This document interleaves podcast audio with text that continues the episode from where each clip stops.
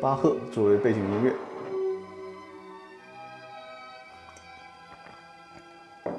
冰封幻恋啊，欢迎进入直播间。呃，不知道是不是我的喜马拉雅 FM 的听众？每周每周日晚上的八点，我们都在这里给大家直播。呃，河北张国贵搬好小板凳，好的，欢迎啊，欢迎。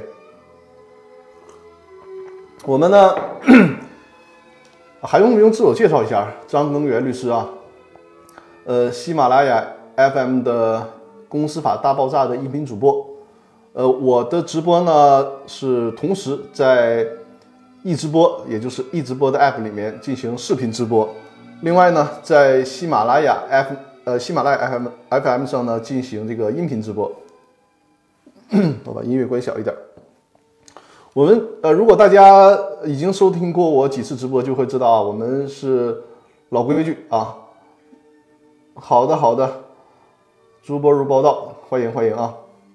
呃，我们的老规矩呢，就是先讲半个小时的干货。当然了，我的直播主要讲公司股权的内容，而且面临的主体呢，就是我我的无论是公司法大爆炸的音频还是直播，呃，面对的主体，面对的主要的人群就是这个呃非法律专业人士，也就是比如说创业者、投资者、我们的企业家朋友、股东这些呃我们这些朋友。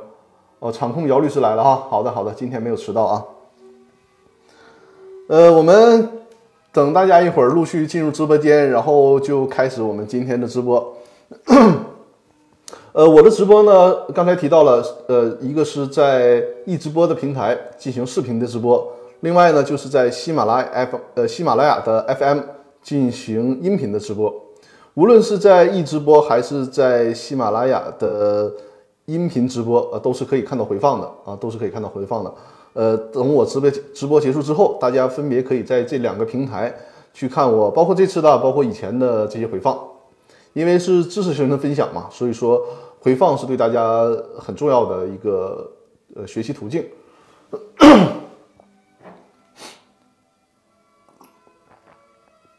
那我看到一直播上现在已经有一百一十位观众了，是吧？好，那我们呃小板凳都已已经搬好了，是不是？那我们就开始讲吧。呃，喜马拉雅上也是陆续有朋友正在进入。啊，是这样还是啊？我告诉大家一下，就是呃，可能通过这几次直播，发现喜马拉雅 FM 上呢留言可能呃可能会比较方便，它不受字数限制。但是在易直播上呢，呃，留言它这个字数可能会受到限制，显示不全。所以说呢，我给大家准备了这个。二维码啊，一直播的观众可以截屏，然后扫描这个二维码，这是我公司法大爆炸微信公众号。如果有什么问题啊，尤其说你这个问题比较复杂，内容比较多，可以在这个微信公众号上留言进行提问，我或者是在这次给你解答，或者是在下次直播的时候，这次又没有呃时间不足够，没有解答完，下次直播的时候也会解答啊。呃，喜马拉雅的听众呢，既可以在直播间里面提问，同时呢。也可以在微信里面搜索“公司法大爆炸”的微信公众平台，关注这个微信公众平台之后，有什么问题比较复杂的、详细的问题，可以在这个微信公众平台里面进行提问，然后我会回复大家。这次就是我们在这个因为分上下半场嘛，上半场大概半个小时的时间讲今天的主题，下半场的时候呢会解答大家的问题，包括。上次直播的时候，大家的提问没有来得及回答的，还有在这个期间，在这个一半一个礼拜的期间里面呢，嗯，我我们这些关注了《公司法大爆炸》微信公众号的朋友，在微信公众平台的留言提问，一会儿都会解答。好了，那我们开始今天的主题啊。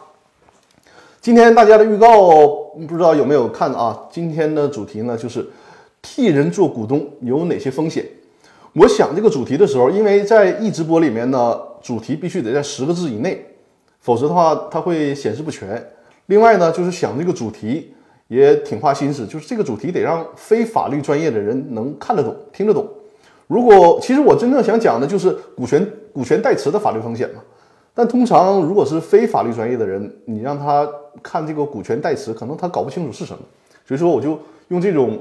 白话的方式给大家讲，就是替人做股东有哪些风险。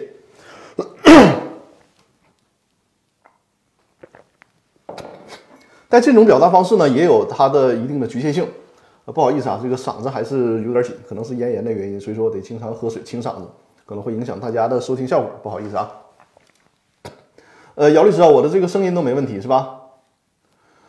呃，那我们说说到替人做股东，可能我们会想到的就是，因为大家如果稍作了解，就是股权代持里面，它会分为隐名股东和显名股东。说到替人做股东呢，可能都会想想到那个呃显名股东的问题。我先跟大家解释一下什么叫股权代持啊？股权代持就是给大家举个例子吧，比如说张三呢，他本来想投资一个 A 公司，呃，小助理说不整背景音乐了，我们讲解的时候不弄背景音乐啊，讲解的时候不弄，一会儿闲聊的时候可以再弄点背景音乐。股权代持呢，比如说张三他本来想投资 A 公司，但是因为某些原因，他不便于在因为投资了 A 公司嘛。所有的股东信息，尤其是有限责任公司的股东，需要在工商行政管理部门登记，就是所有的这些股东的名称是要是需要公示出来的。那可能有些人有一些特殊的原因，他不想他的名字被公示出来，因此说需要隐去他的名字嘛？那怎么办呢？就只能找一个人代持。于是呢，张三他可能找到李四儿啊，让李四儿去代持。也就是说，在工商登记上反映看。李四儿呢是那个在工商注册的股东，但实际的股东是谁呢？还是张三儿？这种关系就叫做股权代持关系。那么这个在工商登记上登记的那个李四儿就是隐名股东啊，就是显名股东，因为他的名字显示在工商登记上，显示在公司章程上，所以说是显名股东。但是这个显名股东他又不是公司的实际股东，实际股东是谁呢？是隐名股东张三儿，就是那个没有显露名字，但是却是实际股东的那个张三儿。这个概念大家就应该能听懂了，对吧？那我们接着来讲风险。我的这个风险呢，不单单是针对张三儿，也不单单是针针对李四儿，而是双方的风险。就是说，显名股东和隐名股东之间，他们双方都有风险。我们一个一个分一个一个分析看啊。首先，这个显名股东。显名股东存在哪些风险？呃，喜马拉雅的听众啊，如果认就觉得那个声音有问题的话，及时向我反映。如果声音没问题，我就继续往下讲讲解。因为我是呃用两个设备，两个麦克风。呃，这个显名股东他的他有什么风险呢？显名股东就是代替别人持有股权那个股东，那他面临的一个最直接的法法律风险。我们知道，作为股东，你需要履行出资义务嘛？比如说李四儿，他是显名股东，他代替张三儿持股。啊，姚律师说一直播声音没问题哈，那就好，没问题。他呢，这个李四儿呢，他代替张三儿持股，那从工商呃登记上反映和公司章程上反映，他需要有出资义务。比如说啊，这个公司的注册资本是一千万，那这个李四儿呢，他代持的股权是百分之五十一的股权，那显然。他在这个公司章程上和工商登记上出资义务就是百分之五十一，对应的就是五百一十万的出资义务。尽管现在说是认缴出资了，但绝对不代表不缴出资，对吧？就是说你这个出来混早晚是要还的。你今天承诺了，比如你承诺公司设立之日起五年之内完成这个出资义务，那么相当于说五年之后你得向公司真正出资五百一十万。或者还有人说，那我这个出资义务可能可以写的时间长点，行不行？十年、二十年，甚至于甚至于我就写到这个三十年，行不行？也可以。那这就能免除出资的风险了吗？不是的，这个商业经营它是随时都有风险的。你比如说，你像现在你开个饭店，去赶上疫情了，那这个时候你可能这个这个就经营不下去了。那这种情况下，公司可能面临着解散，或者甚至是破产。如果一旦出现这种情况了，你可能当初约定是三十年以后履行出资义务，那对不起，比如说你今天就已经发生资不抵债了，人家债权人可以申请你破产，那这个时候你现在就需要提前把那五百一十万的出资义务履行了。这个时候显名股东的风险就出来了，这个钱谁拿？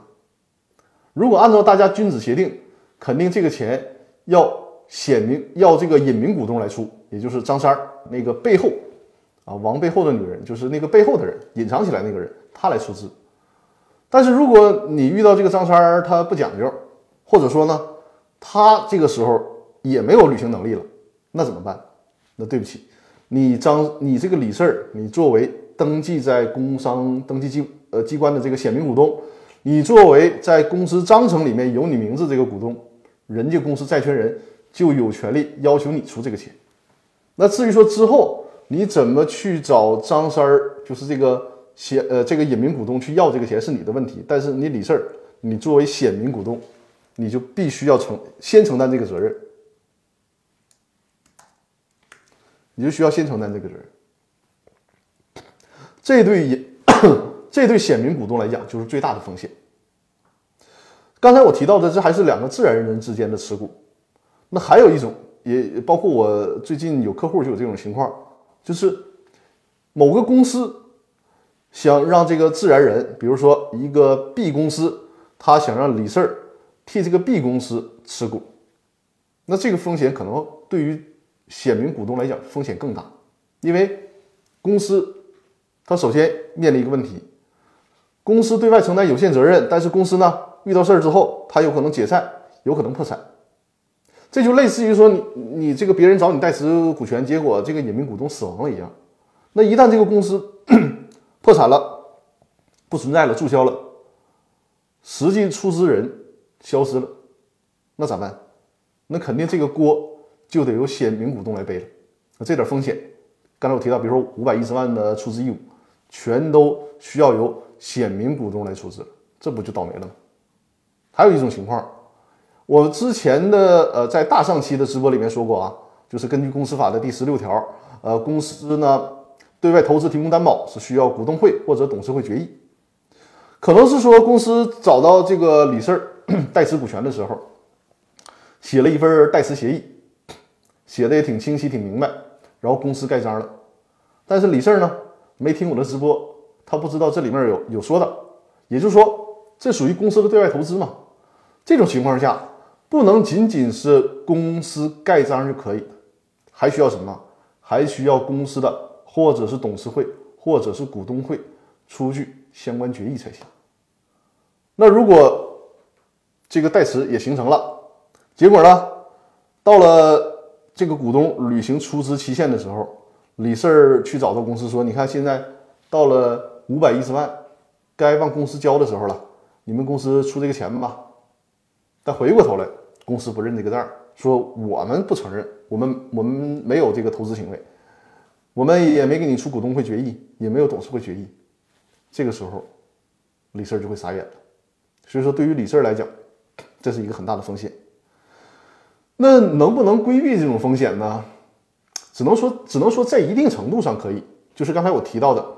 双方呢签订完备的股权代持协议。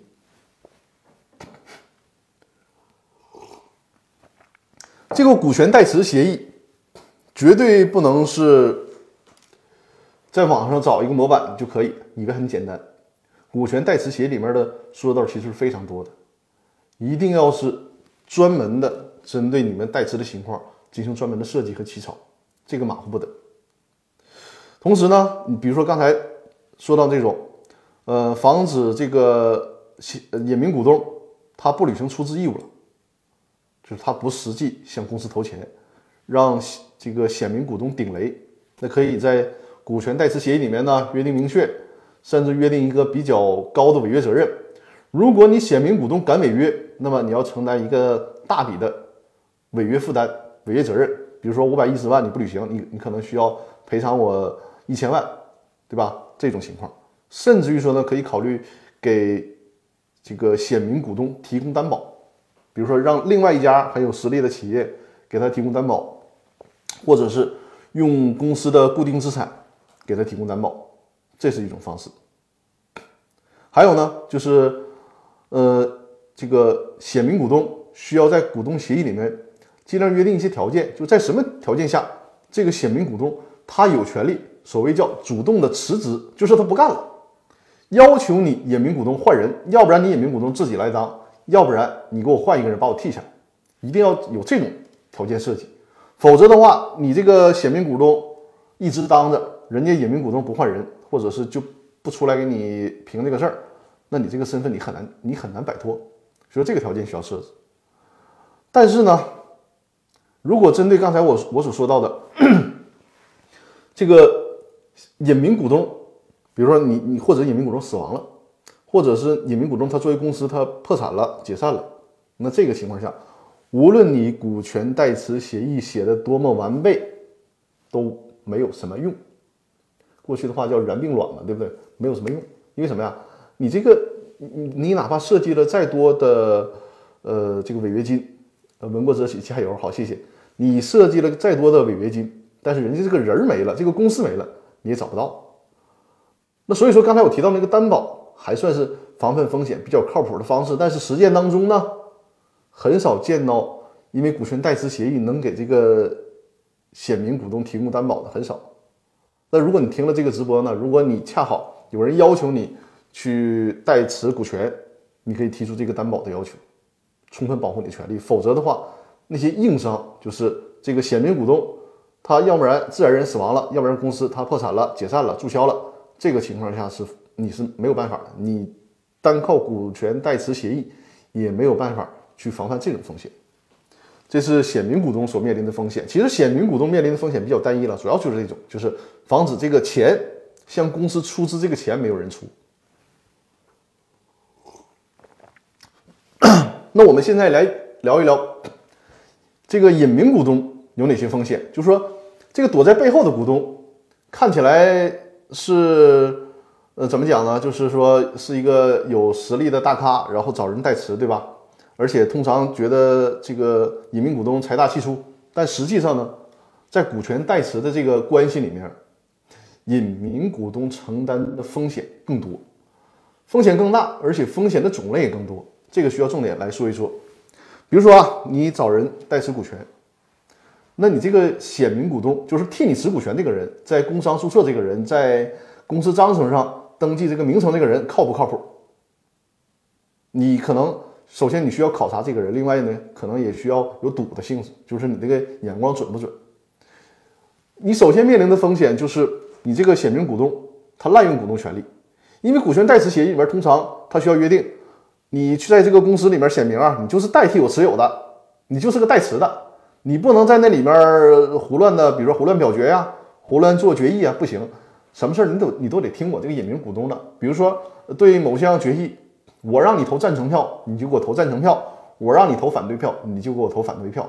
但是呢，这个显名股东，他要不然就是自己太随性了，就不听你；或者是被对方收买倒戈了，对吧？本来你作为一方股东，你是对某个事项你想是投反对票的。结果他被人家那边的股东给收买了，本来你让他去投反对票，他去投了赞成票，这个你就很被很被动了。而且你这是，因为你是隐名股东嘛，你也没法跳出来说他这个投票无效，人家投了这个票，那那就是有效的，你没有办法，这是一个问题。还有呢，就是这个显名股东呢，他不履行股东的义务，不行使股东的权利。比如说你找了这么个显名股东。他最起码他得替你去参加股东会吧，得去替你投个票吧。但是这大哥颠儿了，跑了。你想要投票的时候，无论赞成票、反对票，没人给你投，连股东会都不给你参加。这个时候就很麻烦，你上哪儿找这个人去？这个人消失不见了，这就是一个管理上的风险。还有呢，就是因为你作为股东吧，一个最大的收益点是什么呀？分红，对吧？如果我是公司的正式股东，公司分红了，我会拿到钱。但是你们这种股权代持的关系，这个钱就得倒一手，对吧？就是说，刚才我提到啊，这个显名股东是李四儿，隐名股东是张三儿。公司分红的时候，你人家那个隐这个显名股东李四儿，他是在公司章程上有名有名字的那个股东。那显然呢，公司的分红。肯定需要给到李四，对吧？他不可能给到你张三儿，因为你张三儿你不在这个公司名册当中，给到李四儿。那这个李四儿他有没有可能见钱眼开，卷着钱就跑了？这是一个问题。那你如果遇到这种情况，那会很很麻烦，对吧？他拿着钱跑了，不给你。还有呢，就是更狠一点，因为人家是在在无论是公司章程上还是在这个工商注册上都是名义股东，他能不能把你这股权瞒着你给卖了？这有可能。比如说，就像说住你房子，然后那个你这个房证也也登记他他的名字，那人家把你这个房子卖了，对于外人来讲，人家不知道，所以说这种买卖是有效的。股权也是。就他有有没有有没有可能见利忘义，直接把你的股权卖掉，这也是一种风险。还有呢，就是一种我们管这个以上的风险呢，都叫都叫做这个隐名呃这个显名股东的道德风险。就说这个人这个人特别不靠谱，而且我跟大家说，我的一个客户就确实遇到过这种情况，他曾经找呃他曾经找他的。一个司机代持股权，结果后来这个司机他怎么讲？我我回一个电话，有个电话进来，回一下。稍等。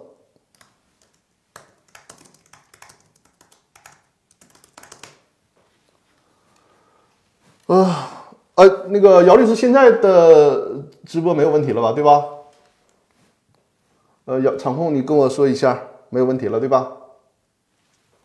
好了哈，呃，因为刚才有电话进来了，所以说我就可能是不是刚才对刚才图像消失了哈，还好直播没有中断，呃，没没事我们接着说啊，嗯，好的，不好意思大家，刚才有个电话进来，嗯，呃，然后呢，刚才提到了就是这个显名股东的道德风险，就是你找这个人不靠谱，而且我的一个当事人曾经找他的司机作为显名股东，结果这个司机跑掉了。而且回来之后呢，就去讹诈他，出现这种情况，这个很麻烦。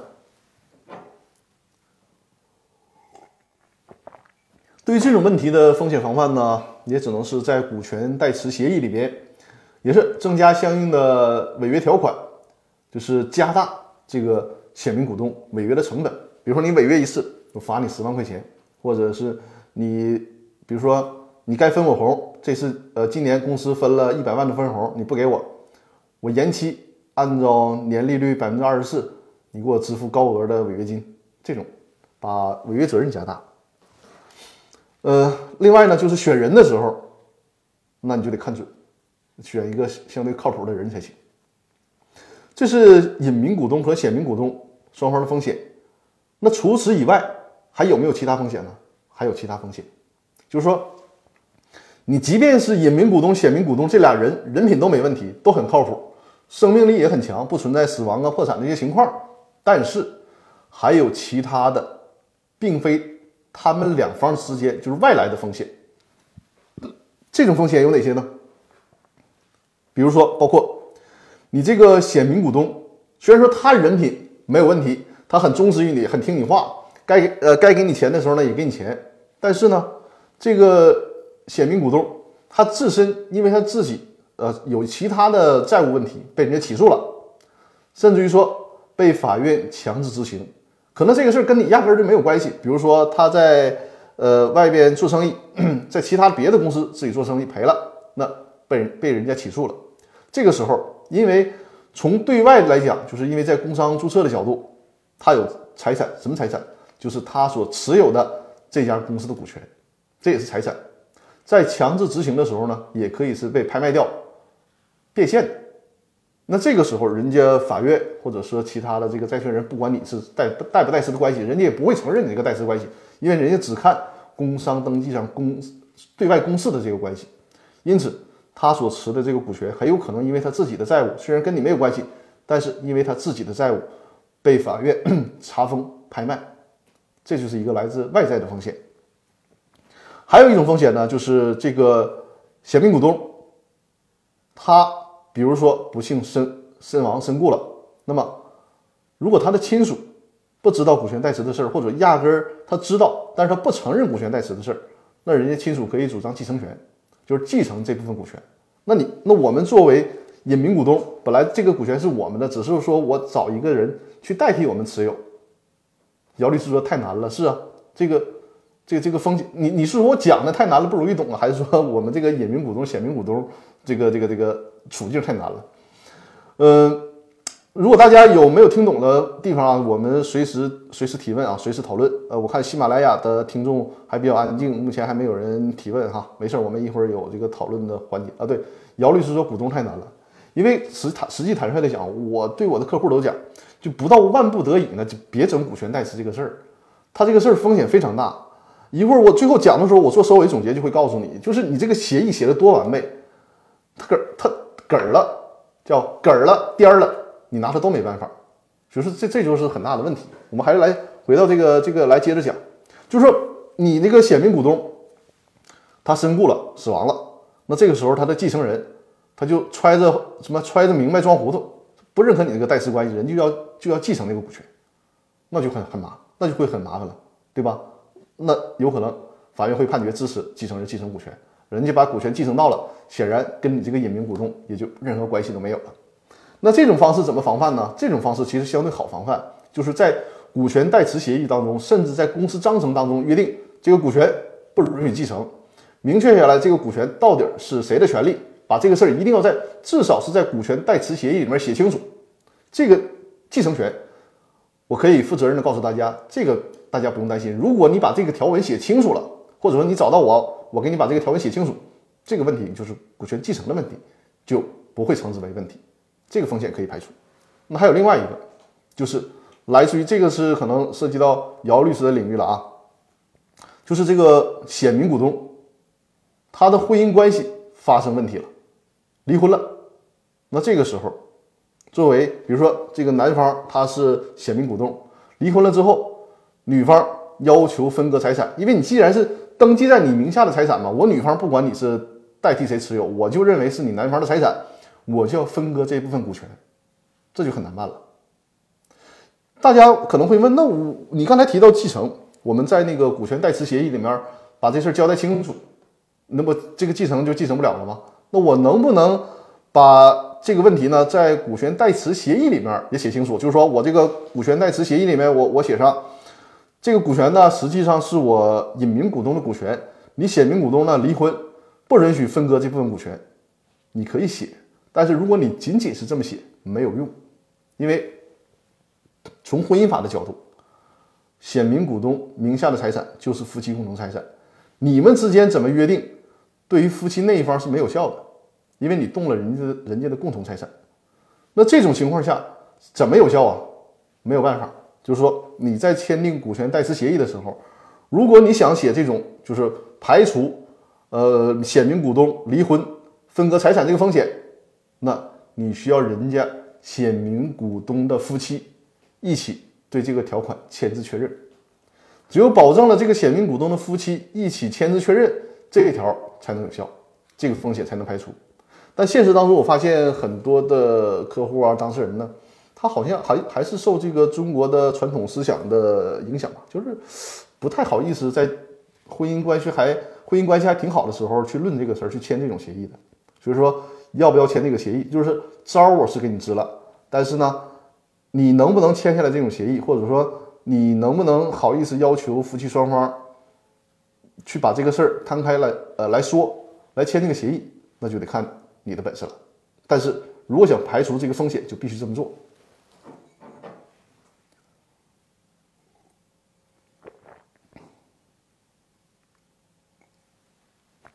啊，再喝口水啊！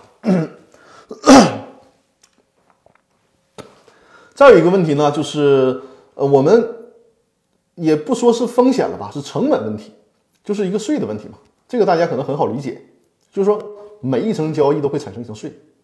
我公司分红分红给显名股东了，那么我们假设哈，显名股东、隐名股东都是自然人，我公司分给显名股东了，那么。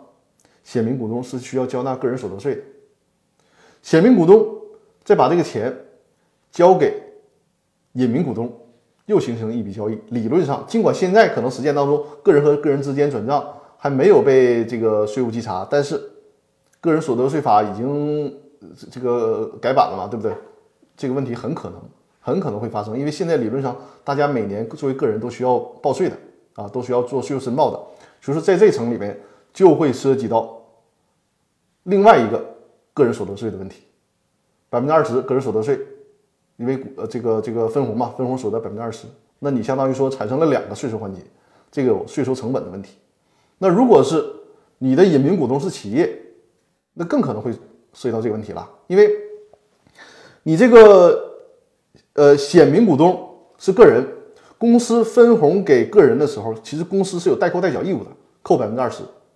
那显名股东作为个人，把钱打到你这个隐名股东股东公司账上，这个账是税务稽税税务稽查很容易看到的，就是你这个钱进到公司了，算你公司的收入，你公司得交所得税，甚至还涉及到增值税的问题，所以说你这个税收成本无形当中就会加大。大家就是在风险方面给大家提示了，但在成本方面也是给大家提示，这里面是有成本的，所以说到底要不要股权代持？那大家就需要认真的考虑一下。呃，如果刚才我提到了啊，我其实是不推荐大家做股权代持的，因为这里面的风险很多的时候不不单单是通过协议就能完全控制的，有很多的隐性的风风险，甚至于说来自呃非双方的风险，就是你们两方都严格遵守协议，但是可能会发生其他第三方的风险，很难控制。那如果说我就必须得股权代持，只能这么做了，没招了，那怎么办呢？我推荐是什么？就是自然人和自然人之间的代持，这相相对来讲还好一些。那其次呢，就是显名股东是自然人，隐名股东是法人，这个呢怎么讲？只能说是勉强接受。但是刚才我也说了，你你最起码税收成本上你就会很高，因为这两个环节从分红的角度来讲。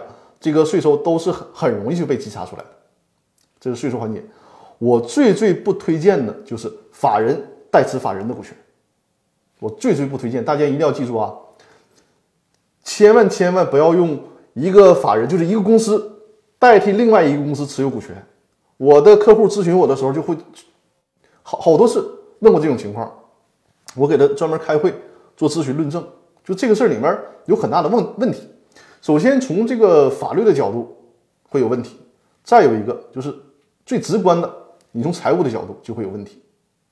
首先说从法律的角度，你两个你你两个这个显名股东和隐名股东都是都是公司，对吧？比如说你这个持股的这个目标公司分红了，呃，显名股东呢是 A 公司，隐名股东是 B 公司，那持股的这个目标公司把钱分给 A 公司了，对吧？你这个钱进到 A 公司，但是因为你最终你这个实际股东是 B 公司嘛，你总得把这个钱给到 B 公司吧？你以什么名目给呢？如果你就说因为我们是一个代持关系，所以说我把这个钱给到了 B 公司。首先，你在这个税收上有成本了，刚才我讲了，对不对？税收上有成本了。还有一个就是，很可能 A 公司的债权人不认这个事儿，认为你 A 公司就是随便找了一个由头去。抽逃出资或者是转移出转移财产，因为你们之间是没有任何的正常交易的，你就弄出个协议说我们有代持关系，我所以说我需要把钱给他。A 公司也就是显名公司的债权人是可以不认这个事儿的，甚至会追究你这个，比如说高管或者说相关股东的责任，因为你这个是，你你比如说你这个 A 公司对外欠了一千万的债务，好不容易公司进来了五百万，你应该偿还债务了。然后你这个 A 公司说，哎，不对啊，这五百万不是我的，是 B 公司的，我需要直接给 B 公司，那债权人不得疯了？肯定是不允许的。所以说，在这个问题上就会产生很大的法律上的矛盾和纠缠。因此说呢，首先我不推荐大家做股权代持。那如果就非得做股权代持，也最好是自然人和自然人和自然人之间股权代持。其次是自然人是显名股东，隐名股东是一个法人，就是是公司。但是我绝对绝对不推荐。公司找公司代持，啊，就是显名股东是公司，然后隐名股东还是公司，绝对绝对不推荐，会产生很多的法律问题。呃，那今天呢，就是我讲解的干货部分。今天的时间控制非常好，基本上三十五分钟，三十五分钟把干货部分解答完了。接下来呢，我需要去解答之前的提问。然后我们现场啊，对，名不正言不顺，我们现场也可以提问，但是我需要。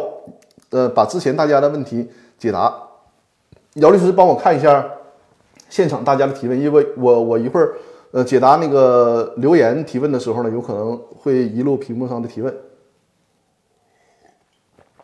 喜马拉雅上的听众啊，也可以提问，因为上期在喜马拉雅上的提问是非常非常多的。呃，还是给大家看一下二维码，大家可以扫描这个“公司法大爆炸”微信公众号的二维码。如果有详细的、复杂的问题，可以现在或者是在直播之后，在我的“公司法大爆炸”的微信公众平台上留言进行提问啊，我会在至少是下次给大家进行回复。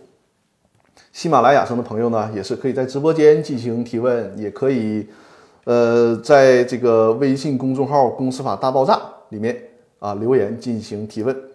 我先看一下，刷一下后台，是不是有新的留言进来？啊，还真的有，真的有。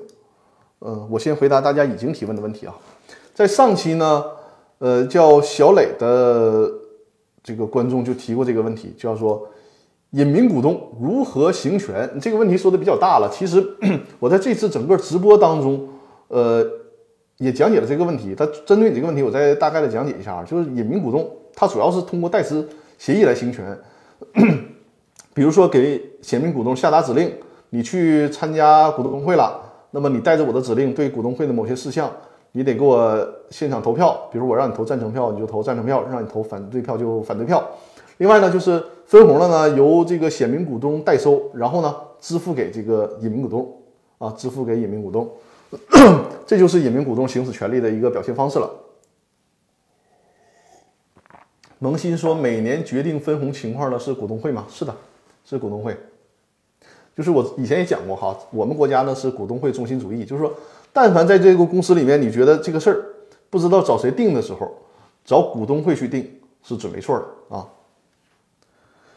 呃，另外一个朋友饮水思源，我我现在解答的朋友，如果你在线的话，你回复我一下，让我知道你在线正在收听你的这个问题的解答。饮水思源的朋友，你在没在线？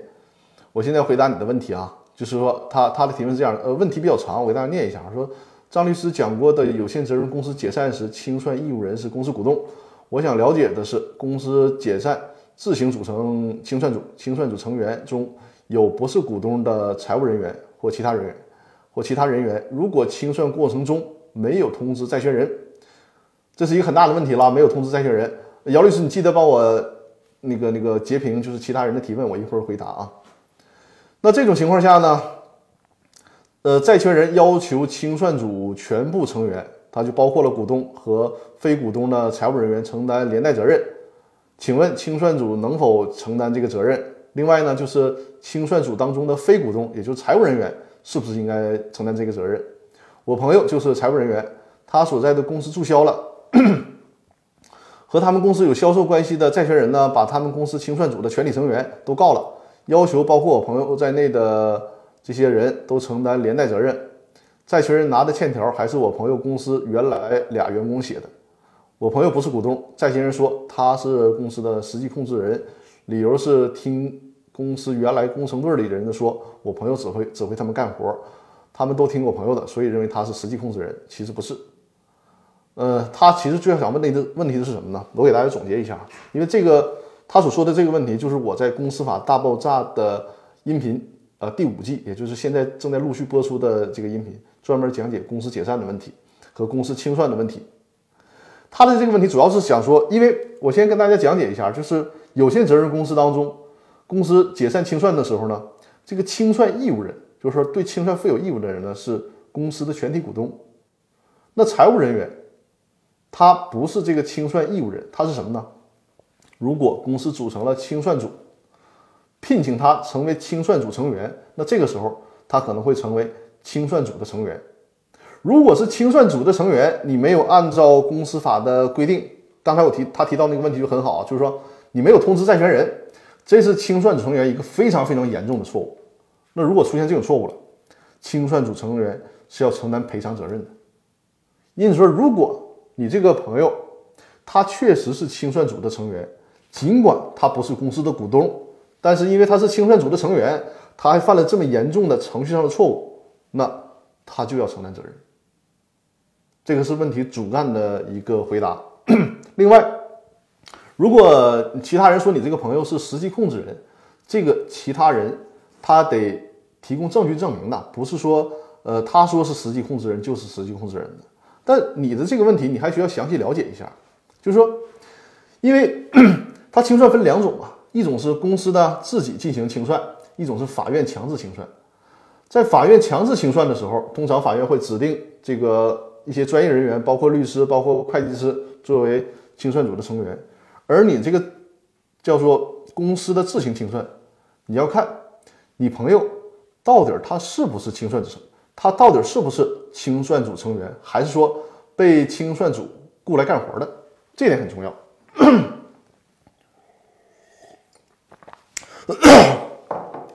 如果你朋友能证明他只是被清算组雇来干活的，上面那些责任他就有可能不承担。啊，大麦说清算和破产是一个意思吗？不是，不是一个意思啊。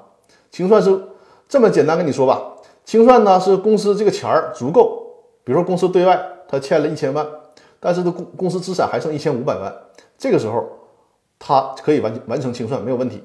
但反过来资不抵债的时候。那就不能自行清算了，而是破产了。就是说，公司资产还有一千万，但对外欠债欠了两千万，那这个时候你就别谈什么清算的事儿了，那就是破产的问题啊。萌新，你可能就是提问的这个饮水思源是吧？他是公司的财务，你一定要落这个细节啊，就是说，公司的股东会或者公司有没有给你这个财务下聘书，成为清算组成员？如果没有的话。我建议你通过这个角度去答辩、去抗辩，就是说我不是清算组成员，我只是被他们雇来去干活的。你那个清算组成员，因为默认情况下啊，我们国家这个公司法呢，因为比较老旧了，就是民法总则其实都已经改了，就是说民法总则清它区分了清算义务人和清算组成员这个区别，但是公司法对这个概念还很模糊。但是实际上最高法院。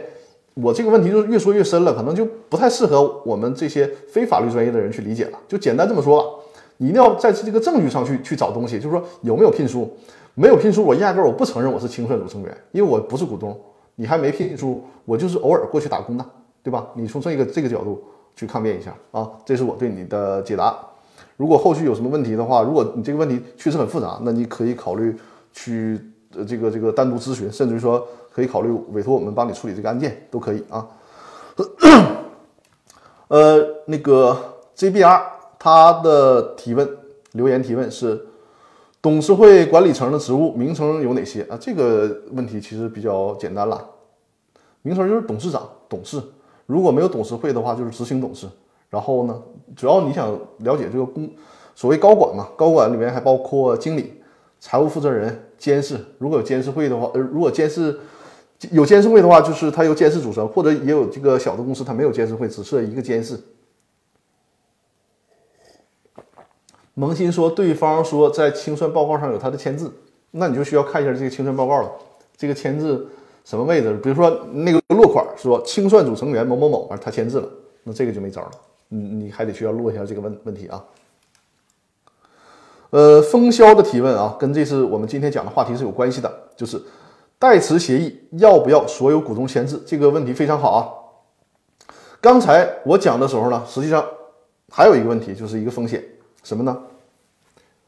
隐名股东有一天他想恢复股东身份了，我不再做隐名股东了，我要站出来，我要做显名股东。如果你直接站出来，你有可能会受到公司其他股东的阻碍，因为什么？人家其他股东。有可能不承认你这个隐名股东的身份，我不认我不认识你谁啊？我只认这个显名股东。而且呢，按照公司法的规定，人家这个其他股东是有优先购买权的。可能你这个时候你这个显名股东会说，那我把股权以买卖的方式我卖给这个隐名股东行不行？让他顺理成章的成为公司的股东。其他股东可能会说了，在同等条件下，其他股东享有优先购买权。你比如说五百万。你你们不能买，我就你这个隐名股东不能买，我其他股东来买五百万，那很显然呐，你这个隐名股东如果真想恢复股东身份，就得不断的抬高价格了，你这个成本是非常巨大的。但是刚才呃风萧提这个问题，就可以帮助我们解决这个难题，就是如果我们想事先防范这个问题，避免这种风险存在。我在签股权代持协议的时候，需要让现有的所有股东在这个股权代持协议上签字确认。目的是什么呢？目的是让所有的现有股东都承认这个股权代持关系，并且承认这个隐名的股东才是真实的股东。而且呢，通常我会给客户设计这样的条款，就是有一天这些隐名的股东他想成为公司真正股东的时候，恢复股东身份的时候，在现在签股东协议的这个这个时点上，所有的股东都签字，对这个事儿认可，而且不设置任何障碍。能做到这一点。那就把刚才我提到的这个风险排除了。就说如果呃可以的话，尽量要求公司现有的所有股东进行签字。但有的时候可能条件不具备，就是这个显名股东他之所以呃呃这个隐名股东他之所以在躲在后面，就是不想让其他股东知道他的身份。那这种情况就没办法了啊。如果不是这种情况，我推荐大家是所有的股东让现有的所有的股东在股权代持上进行签字确认的。这个问题提的非常好啊，提的非常好。呃，贾小涵，贾小涵的提问是：隐名股东得到的现金分红，显名股东一直没有主张，隐名股东可以提时效抗辩吗？这个大家非法律专业的人听这个应该也没问题吧？就是说，比如公司 分红了，分给这个李四手里面五十万。张三呢，本来应该管李四要这个钱，结果一直也没要。那突然三五年以后想起来要这个钱了，人家李四能不能说你过诉讼时效了，你没有权利再去法院告我要这个钱了？有这个可能性，但是你得看细节。首先，你这个股权代持协议里面有没有写这个显名股东收到分红之后什么时间、什么期限之内给到隐名股东？如果写了。那这个诉讼时效就需要从这个时间节点开始计算。如果没写，而且呢这个期间隐名股东也一直没管显名股东要这个钱，那这个诉讼时效还没起算呢。什么时候开始起算呢？通常你得是显名股东管你要这个钱了，比如说呃二零二零年的三月二十九号，显名股东管你要这个钱你不给，那诉讼时效从这个时间开始起算。呃，萌新在线提问是：股东会不通知小股东给别的股东分红，但没但没给他分红怎么办？你这个你可以申请这个股东会的分红决议无效。另外呀，你需要注意啊，公司章程里面如果没有特别规定的话，按照公司法的默认是实缴股实缴出资的股东才能享有分红。所以说你也得看看你是不是实缴出资的股东。但是呢，公司股东会做分红决议的时候，最起码。需要通知小股东，这个是必须要有的，否则的话，你可以申请撤销这个股东会决议，或者是如果他的问题重大，你可以呃去论证一下这个股东会决议是不是存在无效或者是撤销的情形，或者干脆这个股东会决议就没生效，这里面就有很多说道。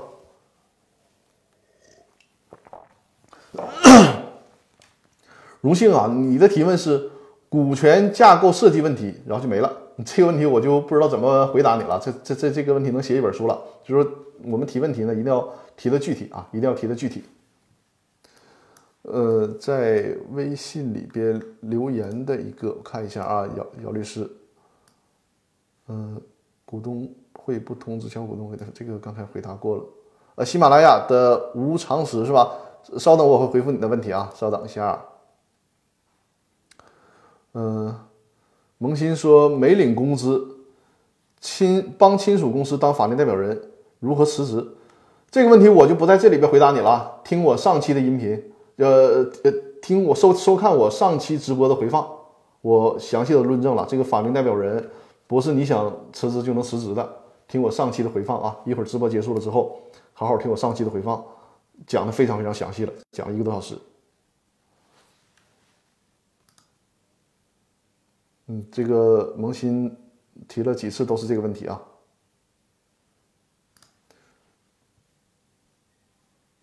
呃，喜马拉雅 FM 的提问，我看一下。张律师你好，请问，如果其他股东事后反悔，拒不配合隐名股东办理股权变更工商登记，隐名股东是否可以向法院起诉确认代持关系，并要求强制工商登记？很难。这个最高法院有有过相关的司法解释和解读，就是刚才我提到这个问题嘛，人家显呃，人家其他股东是可以不承认你这种你这种隐名股东身份的。你想要在这种情况下，你想要获得股东身份，恐怕只能是和显名股东之间买卖股权。那么你买卖股权呢？其他的股东还有优先购买权。而且现实当中，无论你这个协议，你可能会说，我拿到法院。让法院承认我这个股权代持关系，让法院承认我是实际股东。但是这个时候，如果你没有证据证明其他股东知道你这个身份，那法院很难支持你，因为很这个法院他会考虑，他不能强迫，因为尤其是有限公司，它有人和性嘛，就是大家投脾气，大家三观趋同才能成为公司的股东。你说你有个代持协议，你就硬要加入到，就好就好像说一个大家庭一样。你你一个陌生人，你非要挤到人家里过日子，这是在公司法上，包括法法官他只要懂公司法，只要了解公司法的审判精神，他就不会支持你这种请求的。你就硬加一个股东进来，他不会支持你这个这个请求啊。所以说，这就是刚才我们呃那位听众提问，就是风萧的提问非常好嘛，就是你在股权代持协议的时候，如果想避免这种事儿，最好让其他股东都签字，签了字了。包括我刚才所说的那个条款设计进去签字了，你这个问题就自然解决了。不要想着通过事后诉讼的方式，很难打很难打赢啊。呃，还有还有一个提问我还没有回复啊，张忠俊他的提问说：张律师你好，呃，例如有限责任公司注册资金三千万，一共三个股东各认缴一千万。这样的股权分配在公司有重大决定投票的时候，任意两位股东同意可以通过吗？这样股权分配有哪些弊端？谢谢。这个问题也提的非常典型，就是首先我可以回答你，三千万股权，每个人持股一千万，这是一个非常糟糕的股权结构。因为我在公司法大爆炸的音频里面也多次讲过，就是一个好的股权架构是一股独大，一定是专政的，就是一个人完全能说了算，这种股权架构才是好的架构。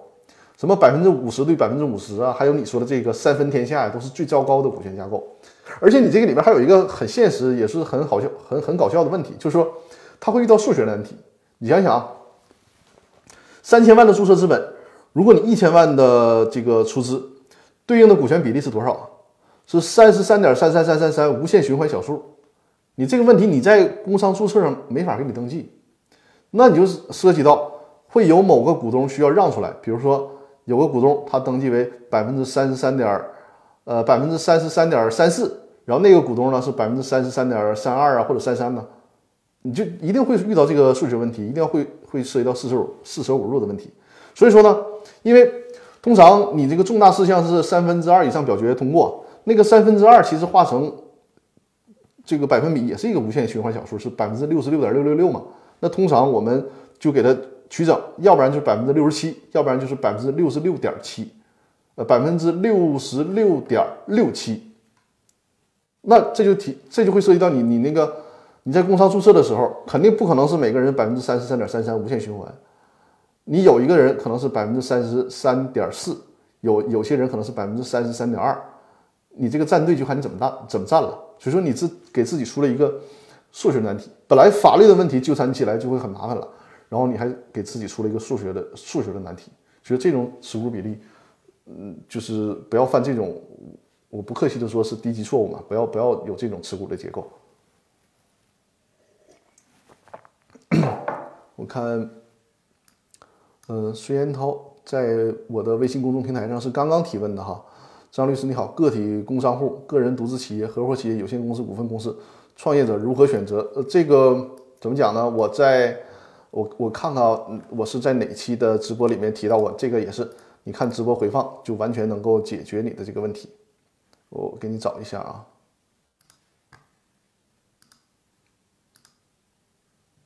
呃，你看一下这个三月八号，三月八号我的直播啊，题目是个体户能升级为公司吗？你把这个直播回看一下，就能够完全清楚这个问题了啊。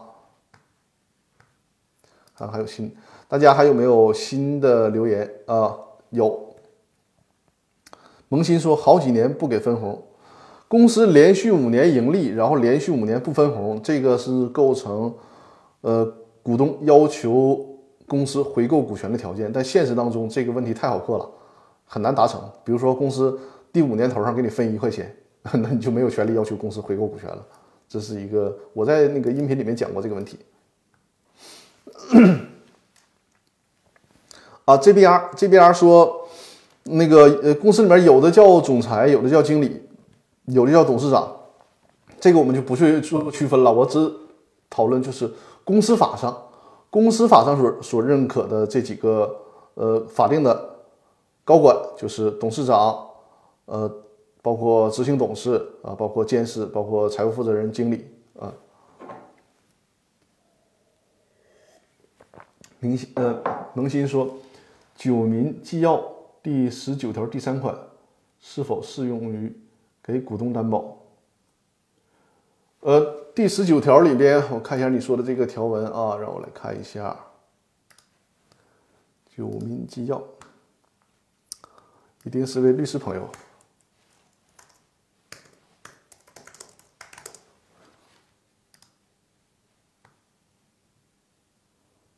把这个司法解释九民会议纪要啊，是就是如果是我们是律师同行的话，绝对是值得学习的。尤其是那个最高院出的九民会议纪要的理解与适用那本书也也非常好，它解决了我们很多现实当中的难题。第十九条。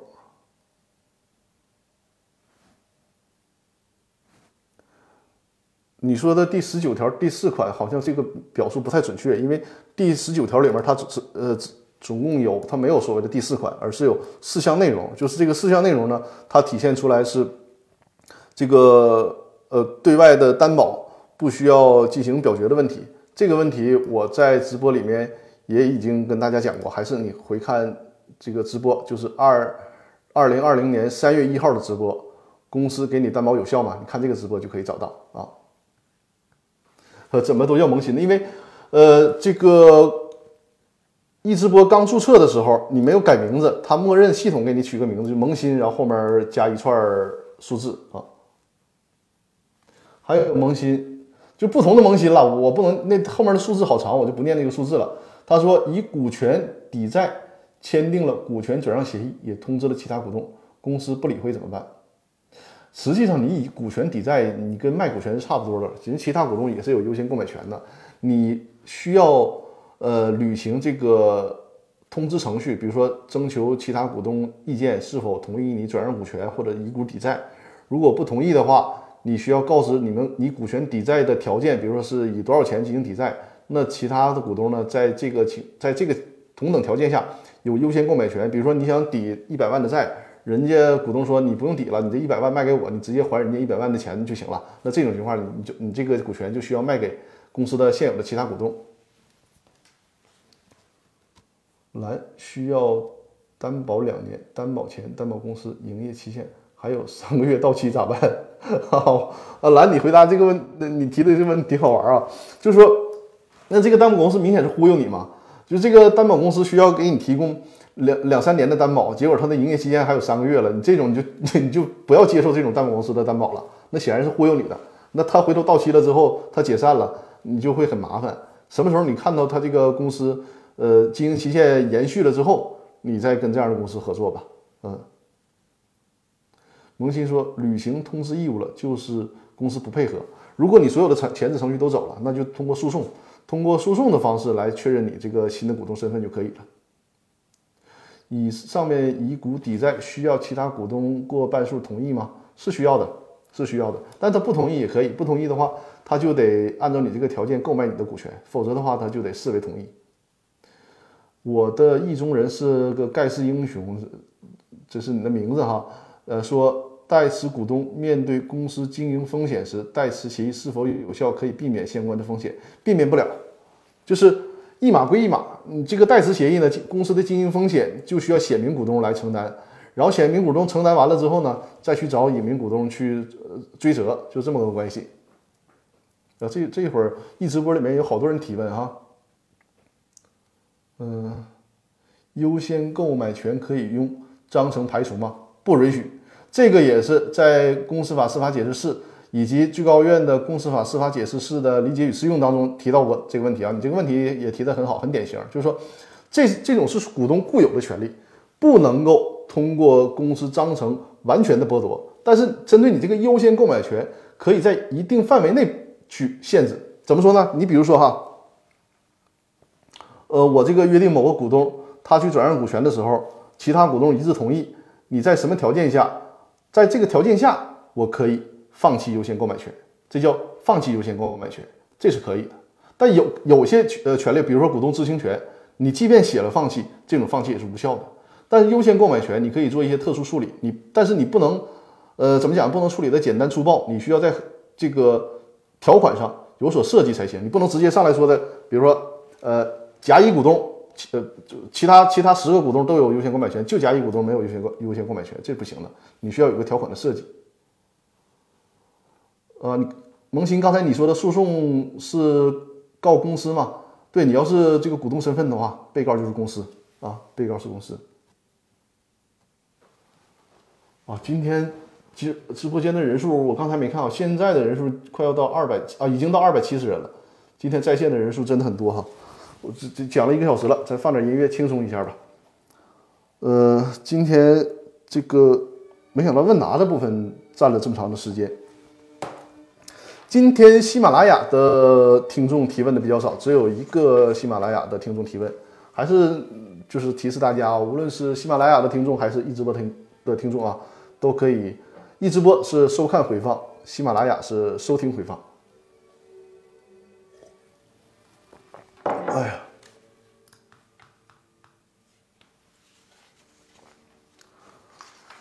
呀，我发现公司法大爆炸微信群里的朋友，其实，呃，来听直播的反而不多。为什么呢？我也分析了，因为在公司法大爆炸微信群里面，作为群会员的特权就是随时都可能都可以提问，然后我们随时在群里面去解答。所以说，这种群会员的优越性就不用特意。跑来去看直播了是吧？有这个优越性，没有办法，我需要服务好群会员嘛。再喝点，我我一缸一缸水都都喝没了。啊，姚律师说刚才最高二百九十多，哇，看来突破三百是指日可待了。在线的收收看量，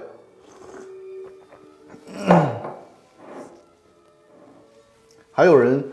在那个微博上艾特我说，我说看我直播以为是看宋晓峰直播，我有那么像有那么像宋晓峰吗？喜马拉雅有人提问，稍等啊，我先看喜马拉雅的提问啊，因为今天喜马拉雅的朋友提问少，所以说别冷落了喜马拉雅的朋友。呃，张律师你好，隐名和显名签署的股权代持协议，其他股东只是在股权代持上签字确认，如果在股权代持协议的其他股东转让股权后，受让股东可以。可以不知情拒绝隐名股东吗？这个我刚才我就讲了嘛，就是你这个时候一定要找像我不客气的说，得像我这样的律师介入。为啥呀？你不能说你这个签个股东协议就让大家签个字就完了，这种简单粗暴的方式不行的，容易引起其他纠纷。你既然让他签字了，你就得事先把条款设计好。你像我给客户做股权代持协议，是专门有一个类似于附件，是让这些股东签字的，上面。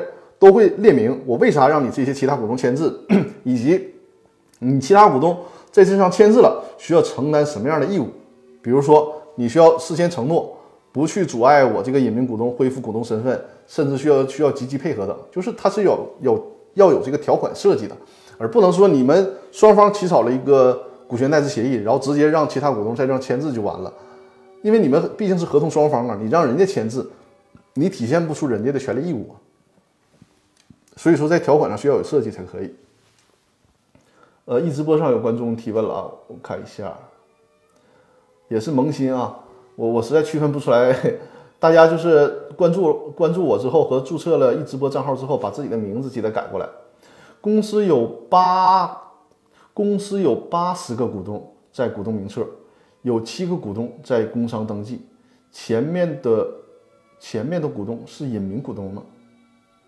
我怀疑你的这个公司有可能是股份公司，如果是股份公司的话，有可能这样，因为股股股份公司在工商登记，它只登记发起人，就后续你发生了这个股权转让啊，或者有新的股东进来啊，它是不会在工商登记上体现的，它有可能在股权交易中心呐这种这个这个这个，比如说什么股交所，有可能在这儿登记。有限责任公司，如果是有限责任公司，公司有八个股东，只在七个股东登记，那肯定是啊。另外那我这数学不太好，另外那七十一个股东，那肯定是隐名股东了，只有这七个是股东是显名股东。那至于说他公他这个背后是什么样的代持关系，你就得你就得去了解了，甚至说你得看他们之间的这个股权代持协议了。对，大麦说有限责任公司最多五十个，是的，所以说很多人为了规避这个股东人数限制，是签代持协议，实际上大可不必。你不就说在这种情况下，你比如说刚才提到这个问题很好，就是。这个公司实际股东可能是八十个人，但是呢，目前的公司法限制你有限责任公司的股东人数最多是五十个人，咋办？你最好也不要有股权代持的方式，而用持股平台的方式，合理的把这个问题解决。我还是那句话，我不推荐股权代持代持的方式，会有很多的麻烦。本来是有很多好的合法的方式来解决的，你干嘛用股权代持呢？你设计一个股权的持股平台，就能解决你这个八十个人的问题，就能装下你这八十个人，嗯。原来国有企业转型的没有股权代持协议，没有股权代持协议，你就得把这个问题梳理掉了，或者是刚才我提到的最好的解决方法就是形成一个代持平台，把这个八十个人作为一个妥善的安置。八十个人在股东名册上，在股东名册上，你这个权利义务关系肯定是乱的，就是将来发生纠纷之后纠缠不清。你要想解决这个事儿，抓紧时间解决，就趁大家没有出现矛盾之前把这个问题解决掉。金说持股平台是啥？是个啥？他这样啊，我给你举个例子。呃，有限责任公司里面，他不只能装五十个股东吗？对吧？但是呢，他这五十个股东，他既可以是自然人，也可以是法人，也可以是企业。那假如说，呃，有限责任公司里面，你安了四十个自然人股东，你再加上一个公司作为法人股东，那这个公司里面又能装下五十个人。就是把另外那那些人都装到这个公司里面，由这个公司，比如说这个是 B 公司，由这个 B 公司持有 A 公司的股权，那这个 B 公司就是一个持股平台了。啊，今天问题好多呀。股东名册里股东可以要求工商登记吗？可以的，股东名册里可以要求工商登记，但你这个问题就是你现在有八十个股东了，你去你去工商登记，人家工商局没法给你登记，因为你你已经超过五十个人了，这是一个很现实的问题。你不能由着你来，就是我八十个人，我既然有这个股东名册了，你工商局都得给我进行登记，因为毕竟现在公司法有限制嘛。所以说你想解决这个问题，这些人还都想在工商局体现，那么股权代股权这个持股平台是唯一的解决方法。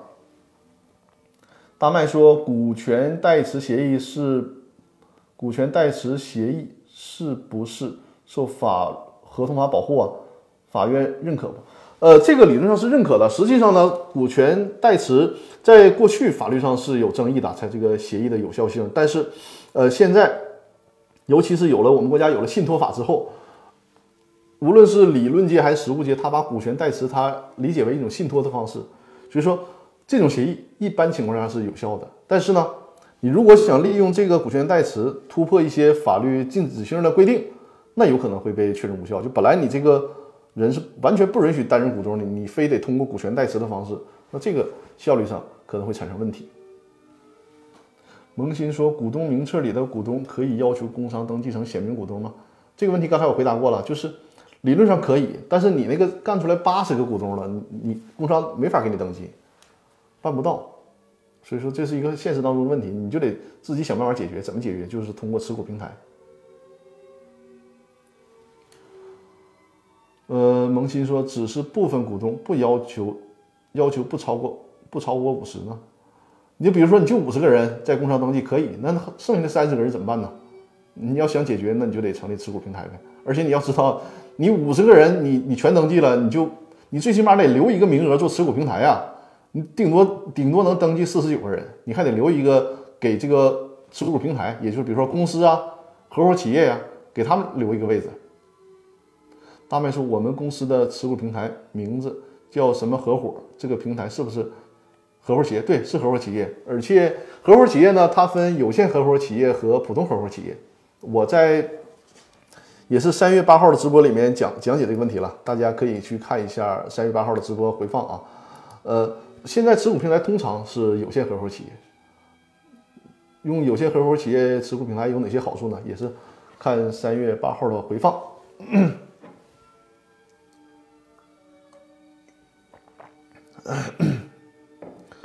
我下周的直播时间，下周好像是清明假期是吧？呃，直播时间应该不会变，只是说下周我去准备准备直播的这个时间可能会比较匆忙，因为我下周周三、周四连着有两个开庭，呃，大下周还有一个开庭，都是公司股权纠纷的，呃，其中还有一个是股东知情权纠纷的。我们公司出啊，萌新说只有小部分股东想这样，不超过五十个就行，是吧？是的，可以可以，但是你必须考虑现实的那问那那个问题，就是剩下那八那三十个股东他是放弃股权呢，还是怎么样，对吧？你需要考虑这个问题。还有就是提示大家哈，公司股权类的问题啊，一定要事先事前防范。一旦产生纠纷了，产生诉讼了，就没有简单的案件，甚至甚至于说通过一个案件都可能解决不了，得通过几个诉讼案件才能有可能解决这个问题。所以说我通常推荐我的客户就是设立公司的时候做好设计好股权架构，设计好股东协议、公司章程；合作的时候设计好相关的法律文件，包括对员工设计好股权激励的文件。如果在事后产生纠纷，去法院诉讼，所有公司股权类的诉讼没有简单的诉讼，而且数据我也给给大家看了，就是普遍上法院对于公司股权类的纠纷是缺乏审判经验的。呃，不是说法院说这个这个现在司法环境不公平啊，如何如何呀？我们不去考虑这个因素，就是单纯从法律，呃，法官实践的角度，法官审理普通的合同纠纷是非常非常多的，每年的工作量是很大的。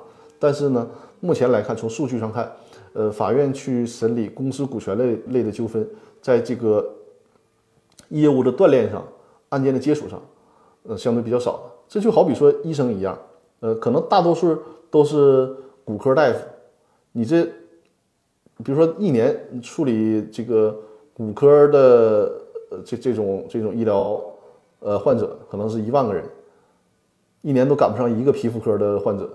那你这一下出现皮肤科的患者，那可能是就没有这种专业的大夫，就是这个例子。所以说，公司股权类的问题呢，大家一定要做好事前防范。如果是事后通过诉讼的话，纠缠起来很麻烦。这是给大家分享的掏心掏肺的话啊，一定要做好事前防范，就是一定要重视股权架构的设计、股东协议的设计啊，包括出资方案的设计，一定好，一定好，一定要注意好这个问题。我这个。嗓子已经超过一小时了，你看这个声音现在已经开始往下走了。哎呀，但这个在线人数确实很让我心动啊，二百九十人，感谢大家支持啊，非常非常感谢。呃，喜马拉雅的听众也是哈，喜马拉雅上的听众呢是默默关注的多，呃，但是上一期提问的非常多，像上一期主要是喜马拉雅在提问，这次呢主要是一直播在提问。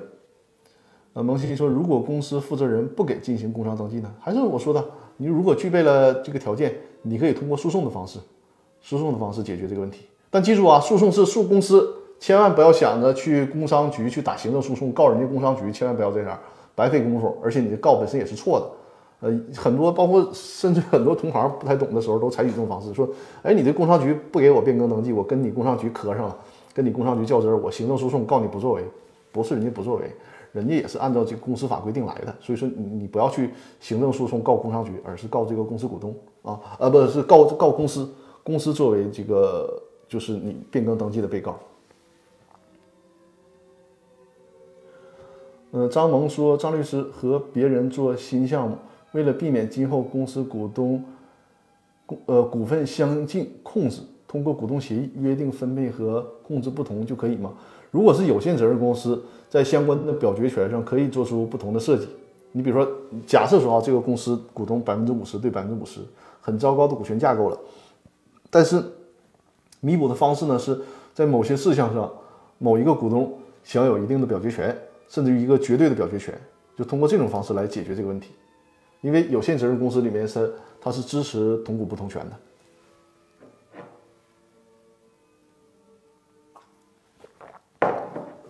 我们看一看还有其他留言提问吗？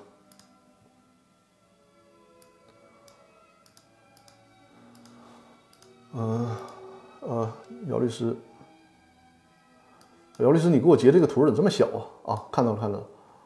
公司去前面的股东是隐名股东吗？这个问题我看到了。萌新说几年不给分红，告公司，以什么理由？你这个问题非常好啊，但是你这个问题其实想要把这个问题回答明白，专业性非常强。呃，我剩下的时间哈，我主要解答你这个问题吧，因为你这个问题我估计得得得得有个三五分钟才能解释明白。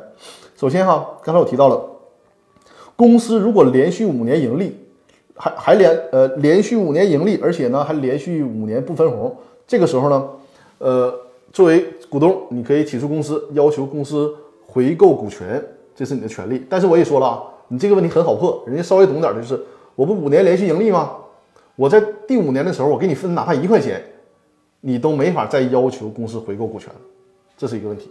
再有呢，你可能会想，我说你这个公司不给我分红，我能不能起诉你公司要求给我分红？就是我到法院起诉，我说我是公司的股东啊，你这个公司一年进账好几千万，一分钱也不给我股东分，啥意思？能不能给我分红？我要求法院你给我分红。对不起，如果你是只是这样的话，就是说公司没有做出过任何的分红决议，然后你到法院起诉说他挣钱了，公司应该给我分红。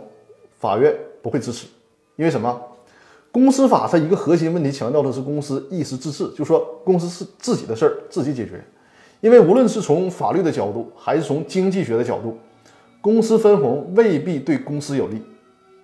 公司如果不分红，可以拿着这个钱去开拓市场，去研发新产品。所以说，你说到底公司分红好还是不好？法院没法去给你断这个事儿，是你们公司自己内部的事儿，是你们自己家里的事儿，法院不干预。什么情况下法院才干预呢？比如说，公司今年挣钱了，形成了股东会决议，形成了分红决议，说公司分红一百万，但是呢，公司始终不履行这个决议，就是说，虽然决议了分红一百万，都过了一两年也不给也不给你分这个钱，这个时候你可以到法院起诉，你拿着这个决议说公司曾经承诺给我分红一百万。但是到现在不履行，我要求法院你强制他履行分红，这个法院支持，因为这个从理论上理论上来讲就形成了一种债权债务关系了，这个法院是支持的啊。这个问题非呃问的非常好，非常典型。其实你这个问题都值得专门安排一次这个直播去讲这个详细的讲这个问题。不想让公司回购，可是公司给其他股东都分红了。如果公司给其他股东都分红了，就没给你分红，这个你可以是。去告公司的啊，刚才我提到了嘛，因为它分红需要形成股东呃这个分红决议嘛。如果这个分红决议你可以申请，呃，你因为你需要看那个决议到底它有哪儿违法了，就是它会分不同的情况来去起诉，或者是撤销决议，或者是决议无效，或者是决议不成立啊，这个相对就复杂了。你这个问题呢就得是针对你这个个案，包括你所有的这个材料，去专门的来进行分析。啊，就这个恐怕不是一句半句能说清楚的，恐怕你还得提，比如说公司章程，你们之间的这个股东的出资情况，谁实缴谁未缴，然后包括当时是依据什么样的决议来进行分红的，都给哪些股东分了红，分了多少红，分了多少红，你这种问题得是按照一个案件的处理方式来进行处理，而不是通过简单的咨询就能把你这个问题解决掉的。